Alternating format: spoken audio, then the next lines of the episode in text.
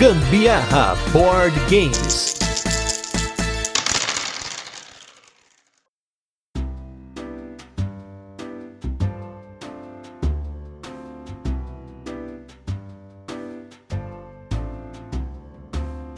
Fala galera, beleza? Aqui é Gustavo Lopes. Eu sou a Carol Guzmão e esse é mais um episódio do Gambiarra Board Games, o seu podcast sobre jogos de tabuleiro que faz parte da família de podcasts Papo de Louco. E nesse 68º episódio de resenhas e curiosidades, vamos com o primeiro episódio especial da Spiel Digital 2020, que é um lançamento da Mipel BR do designer nacional Leandro Pires, que também é autor do Rock and Roll Manager e outro jogo que nós adoramos adoramos e já falamos por aqui, que é o Tsukiji. Hoje vamos falar do jogo de rabiscar masmorras, o Rowan Wright Paper Dungeons.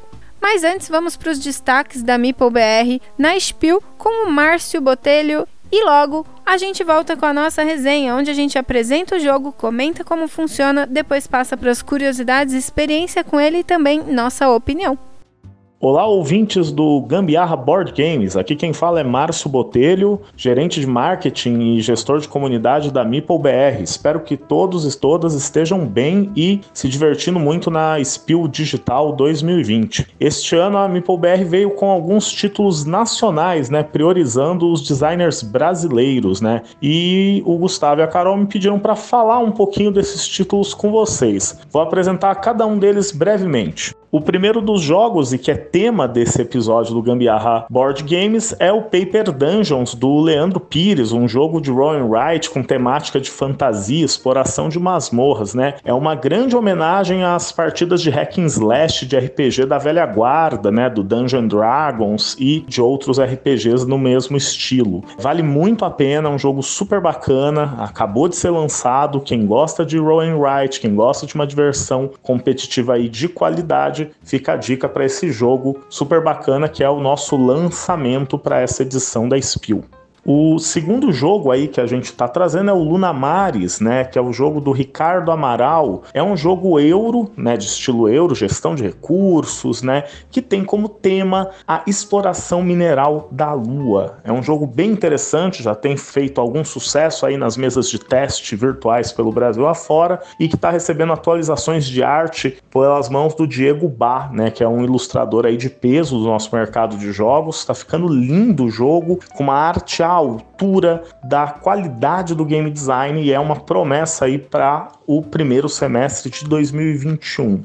O terceiro jogo é o Elétrica, né? É um jogo bem bacana, um jogo de entrada que tem mecânica de colocação de tile, também alocação de trabalhadores e de disputa de contratos. Um jogo que é pequenininho, rápido, mas muito bacana, muito interessante também. Está em fase de desenvolvimento, né? Ele vai receber alguns aportes aí depois da Spiel e que também vem integrar o catálogo da Meeple em 2021. E para fechar a fila, né, o jogo de hip hop e de arte de rua, o grafito, né, que é um jogo que mexe com uma mecânica aí muito famosa, mas que pouca gente teve a oportunidade de jogar, que é a mecânica de rondéis, né, de manipular rondéis. No caso, no jogo grafito, os rondéis são os discos na picape de um DJ que servem para nós coletarmos tintas e fazermos nossos murais de arte de rua. Um jogo bem bacana também de um designer jovem e que promete colorir as mesas de todo o Brasil a partir do ano que vem. E, só para lembrar, todos esses jogos que eu citei, Paper Dungeons, Lunamares, Elétrica e Grafito, estão disponíveis para vocês poderem jogar nos quatro dias do evento, do dia 22 até o dia 25. Vocês vão poder jogar todos eles em versões digitais sem custo nenhum e com monitores que vão ensinar vocês a, jogarem esses jogos e verem qual a qualidade deles, se encaixa no seu estilo de jogo, tá? Além disso, a Meeple vai fazer lives com entrevista, vão fazer transmissão de partidas e mais algumas ações aí promocionais durante o evento. Fiquem ligadas, fiquem ligados. Um grande abraço para todo mundo e aproveitem a Spill Digital.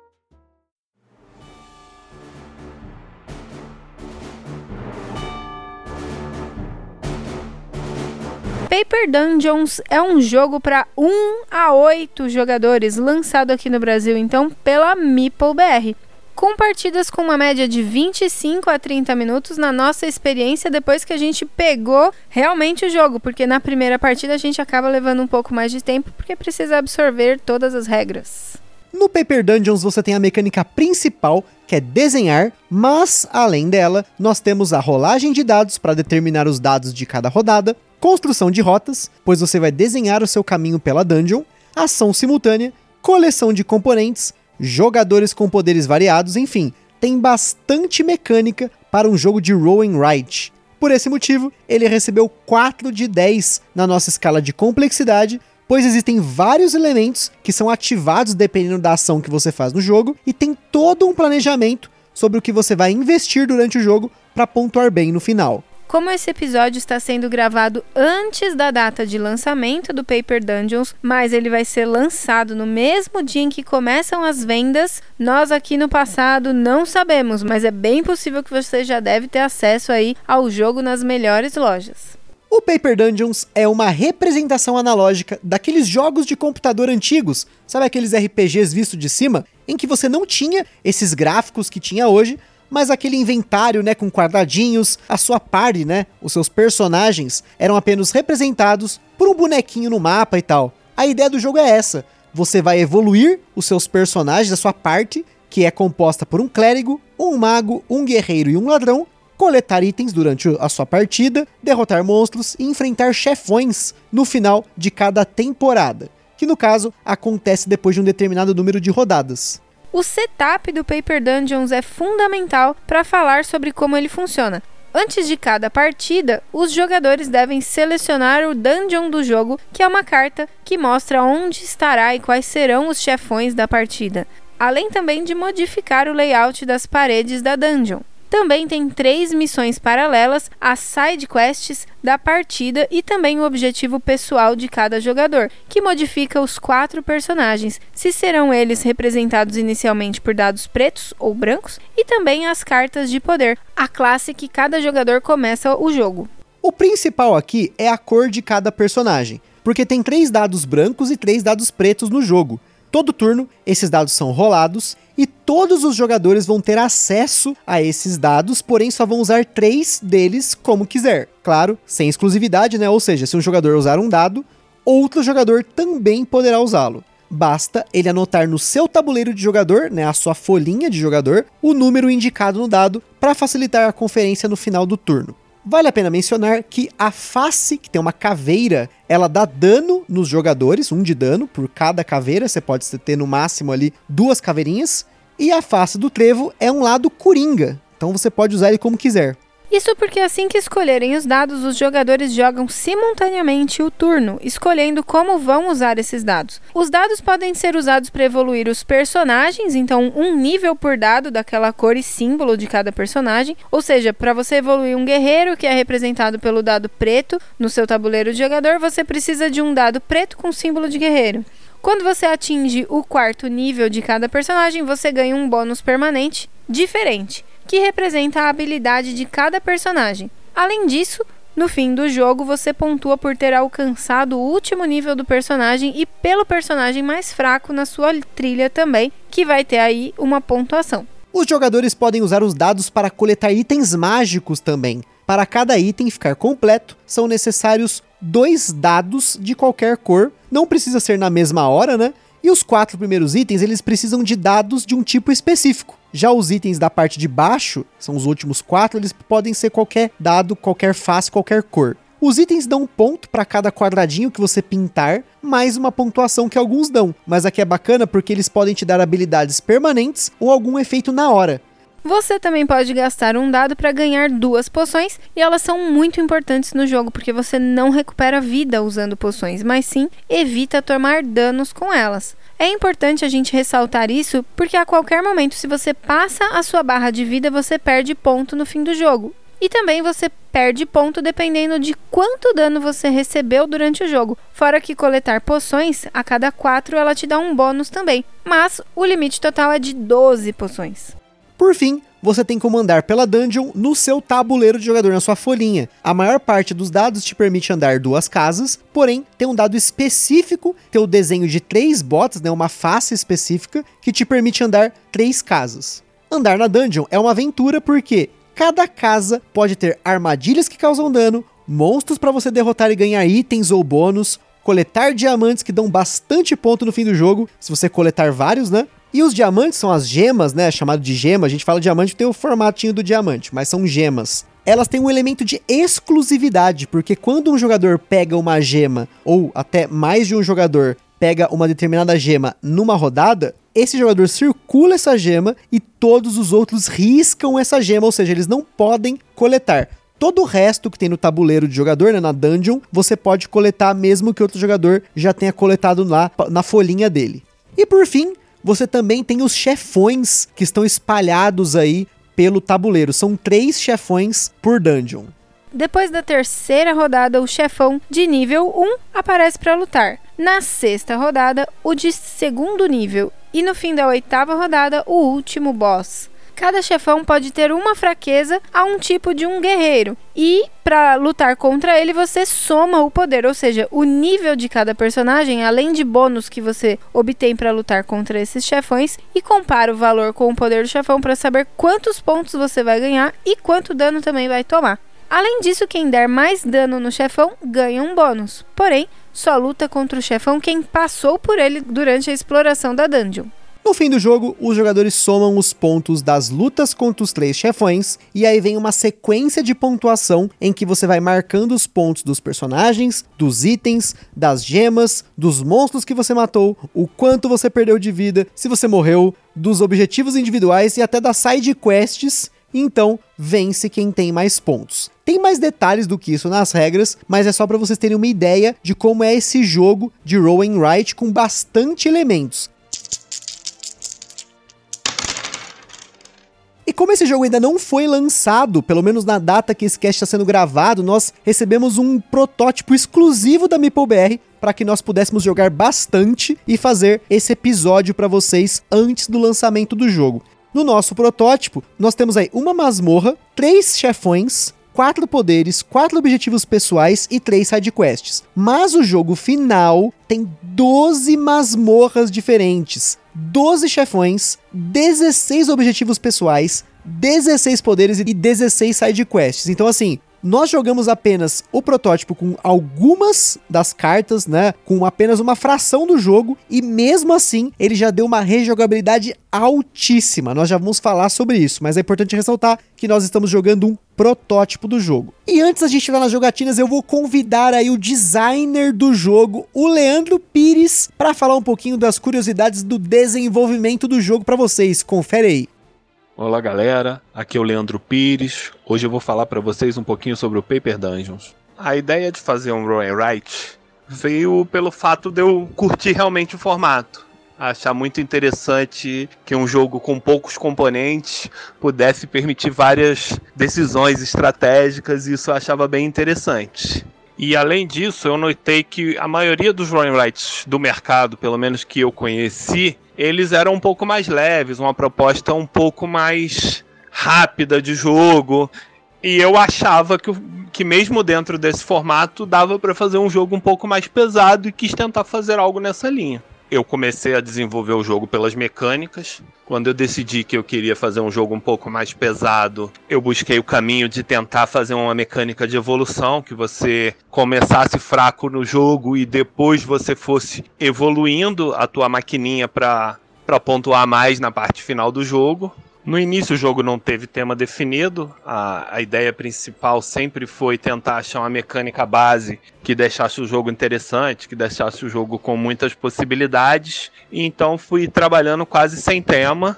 E quando eu achei que eu tinha essa mecânica, que ela tinha aparecido, eu resolvi começar a procurar o tema. Aí, uma coisa que passou pela minha cabeça e eu achei interessante foi a exploração de masmorra. Normalmente, exploração de masmorra é mais usado em jogos temáticos. E os jogos Rowan Wright, muitos deles têm uma questão mais abstrata no tema. E eu achei que pudesse ser interessante trabalhar com isso. Além de fazer um Rowan Wright pesado, tentar ele fazer um pouco mais temático.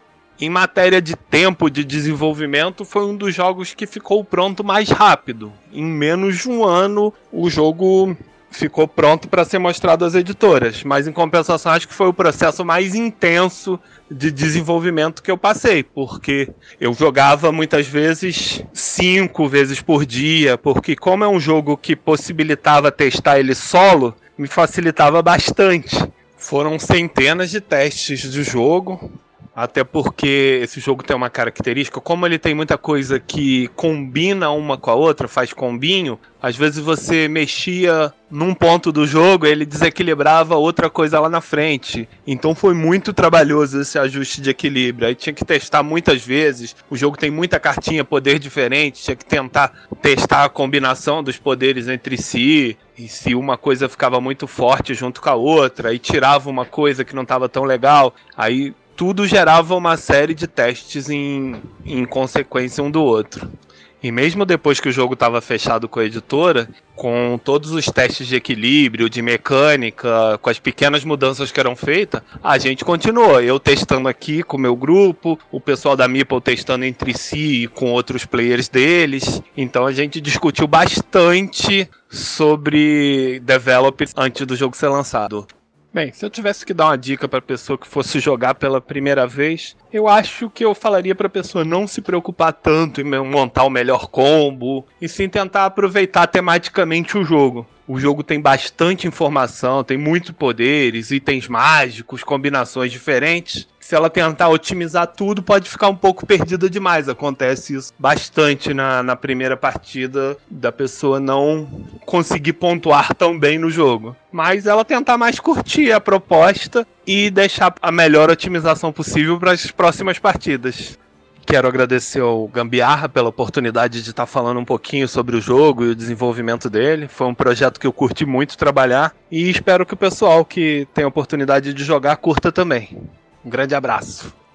E falando das jogatinas, acho que é importante eu ressaltar aqui que esse jogo, ele é o que o pessoal chama de multiplayer solitaire, que é aquele jogo que você joga individual no seu tabuleiro de jogador e não tem influência dos jogadores, exceto pelas gemas, né? Que a gente comentou que quando um pega, os demais não podem pegar. Fora isso, ele é um jogo aí 99% individual. Por isso que ele tem um modo solo, mas o modo solo dele não se diferencia tanto dos jogos aí multiplayers. A diferença é que nas cartas de objetivo, né, naquelas side questzinhas, você tem uns níveis ali de quando que você completa ele e você ganha uma determinada quantidade de pontos, e você é obrigado a usar uma variante chamada variante das gemas desaparecidas, que é uma variante avançada que sempre que um boss morre, algumas gemas são eliminadas do tabuleiro de jogador. Então, assim, como jogo solo, ele é bem bacana. Eu acho que ainda tinha que ter uma regrinha a mais aí para falar para você, ah, se você fez de tanto a tantos pontos, você foi mal ou foi bem. Geralmente para esses jogos assim, eu sempre acabo vendo isso. Então acho que faltou isso para mim, mas ainda assim é uma experiência muito bacana solo. Agora falando da experiência com jogadores, mesmo sendo multiplayer solitaire, a gente jogou bastante, a gente jogou em dois, em cinco pessoas e mesmo assim foi uma experiência muito bacana, né? Eu tenho pouquíssima experiência com jogos roll and Right, que não, por exemplo, claro, não é o caso, mas, por exemplo, Stop, aquele joguinho da velha.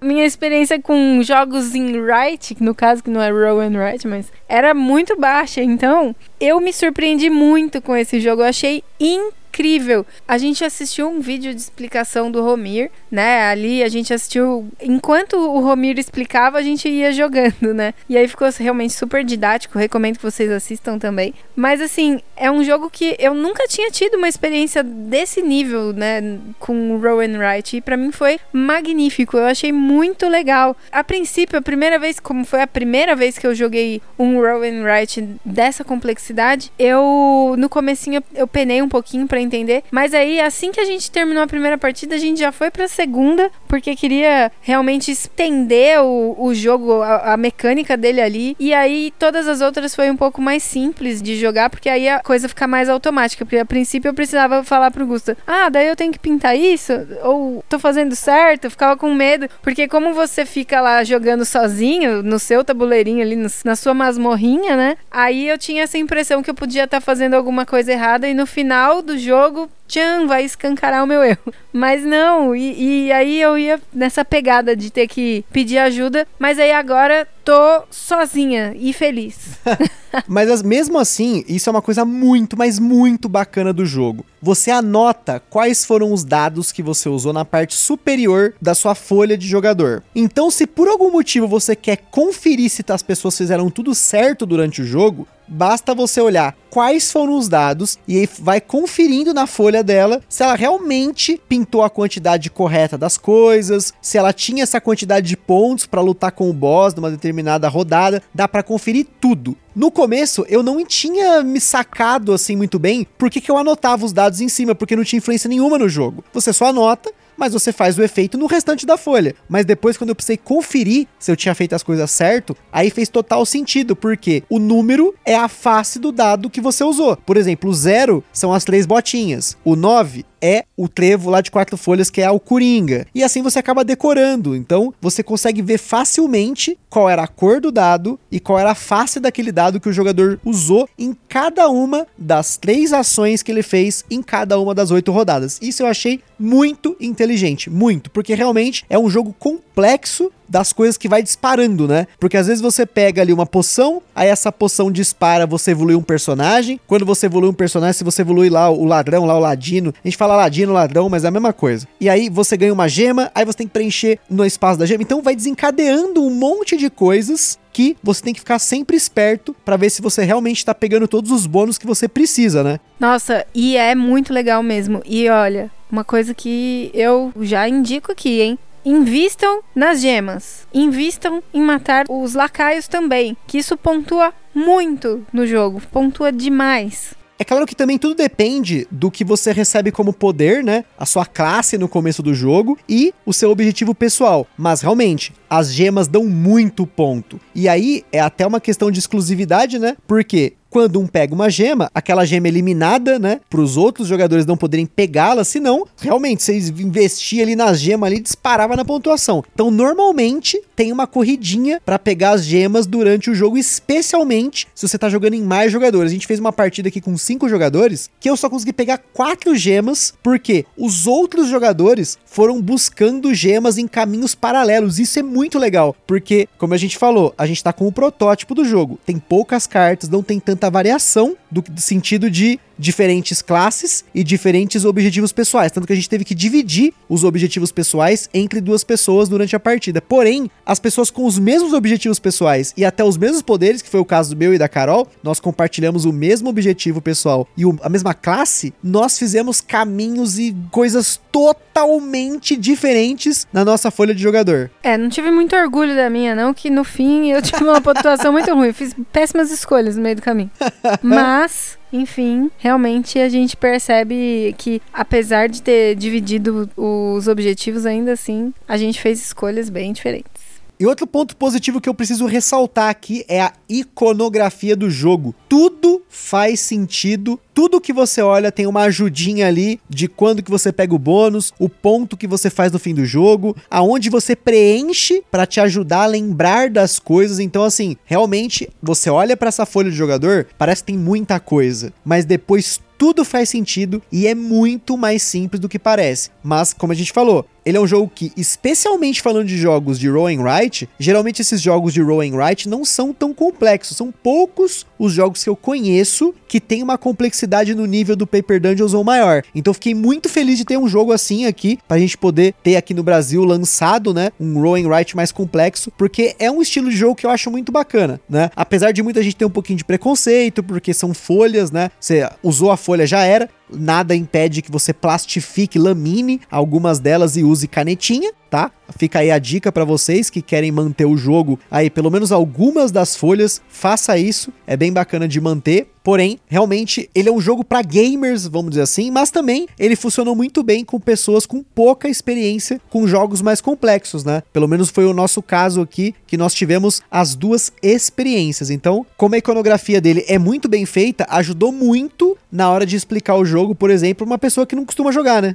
É, por exemplo, a minha mãe jogou com a gente e ela não tem tanta familiaridade com jogos mais complexos. Só que foi simples de explicar para ela, porque realmente os ícones ajudavam muito. Ela, ela batia o olho, ah, esse aqui é para evoluir o personagem, né? Já sacava, né? Porque tá tudo descrito ali, como se fosse uma legendinha mesmo, sim, né? Sim, Tá muito simples. Você bate o olho e realmente você, a princípio, bate o olho e fala, putz, parece muito complexo, que foi a impressão que eu tive quando eu assisti o vídeo do Romir. Eu vi aquele monte de coisa, mas aí, inclusive no vídeo dele, ele vai separando as imagens, né? Os blocos. As áreas, né? As áreas, isso, as áreas da, da folha do jogador, para explicar individualmente cada uma delas. E aí, aquilo fez muito sentido e agora o todo para mim é muito simples, foi muito mais fácil. E é fácil, gente e fácil. E aí, falando do tema do jogo, para quem gosta de um tema forte. Gente, assim, eu não sei você que tá ouvindo se você teve essa experiência que eu tive no passado de jogar inúmeros jogos de RPG no computador ou no Super Nintendo, né? Jogava muito RPG de eletrônico, né? Então, para mim, jogar o Paper Dungeons foi voltar no tempo, porém com uma experiência totalmente diferente, que é essa experiência analógica. Você conseguir simular um jogo estilo Diablo, por exemplo, né? A gente jogava bastante Diablo 1 no computador então, eu tive um pouco dessa experiência, um pouco dessa nostalgia. Então, nossa, realmente o Paper Dungeons assim me agradou muito nesse sentido do tema, né? Eu me senti ali andando na dungeon, numa dungeon, né, de um joguinho de computador antigo. Tem a armadilhinha ali, tomo dano, vê o bichinho, tal, As, os ícones lembram muito esses ícones retrô, né, desses jogos antigos, mas mesmo assim a arte, né, das cartas, por exemplo, dos boss ali também é muito bonita. Então, assim, para mim o Paper Dungeons Dungeons ele simula muito bem um jogo de videogame, né, um jogo de computador de RPG no papel. Isso foi, assim, é, é, difícil até de descrever. Eu tô falando, falando, falando aqui, eu não sei se tá claro isso. Acho que só jogando mesmo para você sentir essa experiência que a gente teve aqui de jogar esse jogo e relembrar, né? Eu, especialmente, relembrar aí do meu passado gamer aí, que ficava horas e horas jogando esses jogos. É isso aí, realmente. Paper Dungeons, para mim, é um Roll Ride que está aprovadíssimo eu não vejo a hora de pôr as mãos no jogo final para poder lutar com outros bosses, jogar aí outras masmorras e fazer uma campanha, né? Dá pra fazer uma campanha como se fosse realmente um jogo desse. E também, pensando aí no futuro do Paper Dungeons, olha aí MeepleBR que tá ouvindo esse cast também, para fazer expansões para esse jogo vai ser muito fácil. Basta aí fazer cartas de masmorras, cartas de classes, cartas de bosses, fazer uma expansão com um super ultra boss. Gente, dá para viajar, porque realmente esse jogo dá muito pano pra manga, só ser criativo e mandar bala. É, eu não jogava RPG eletrônico não, mas eu, a minha época era mais ficar jogando Sonic. o joguinho do Mickey que eu tinha no computador e ficava assistindo Chiquititas. Mas ainda assim gostei muito. Foi muito bom. E é isso aí, pessoal. A gente fica aqui com mais um episódio do Gambiarra Board Games. Esse aí especial da Spiel Digital 2020. Lá no nosso Instagram vão ter as fotos de uma das nossas partidas com o protótipo do Paper Dungeons, as fotos que vão sair aí junto com o cast. E assim que a gente receber a cópia do jogo final, nós vamos postar um vídeo dele lá no Instagram com o um unboxing para vocês verem os detalhes do jogo final. E depois a gente posta as fotos aí de outras partidas nossas depois que a gente jogar a versão final do jogo. E como sempre, se você jogou ou comprou um jogo que a gente falou aqui no podcast ou quiser sugerir algum jogo pra gente conferir, manda aí uma mensagem pra gente no Instagram ou no e-mail contato. E para quem tem loja, editora ou alguma coisa relacionada a jogos de tabuleiro e quer fazer uma parceria com a gente, já tem o nosso contato. Compartilhe esse podcast com a galera no Facebook, no WhatsApp, Telegram e tudo mais. E é isso aí. Eu espero que vocês tenham gostado desse cast e também estejam gostando da Spill Digital se estiverem participando. Um forte abraço e até a próxima. Falou, beijo, tchau.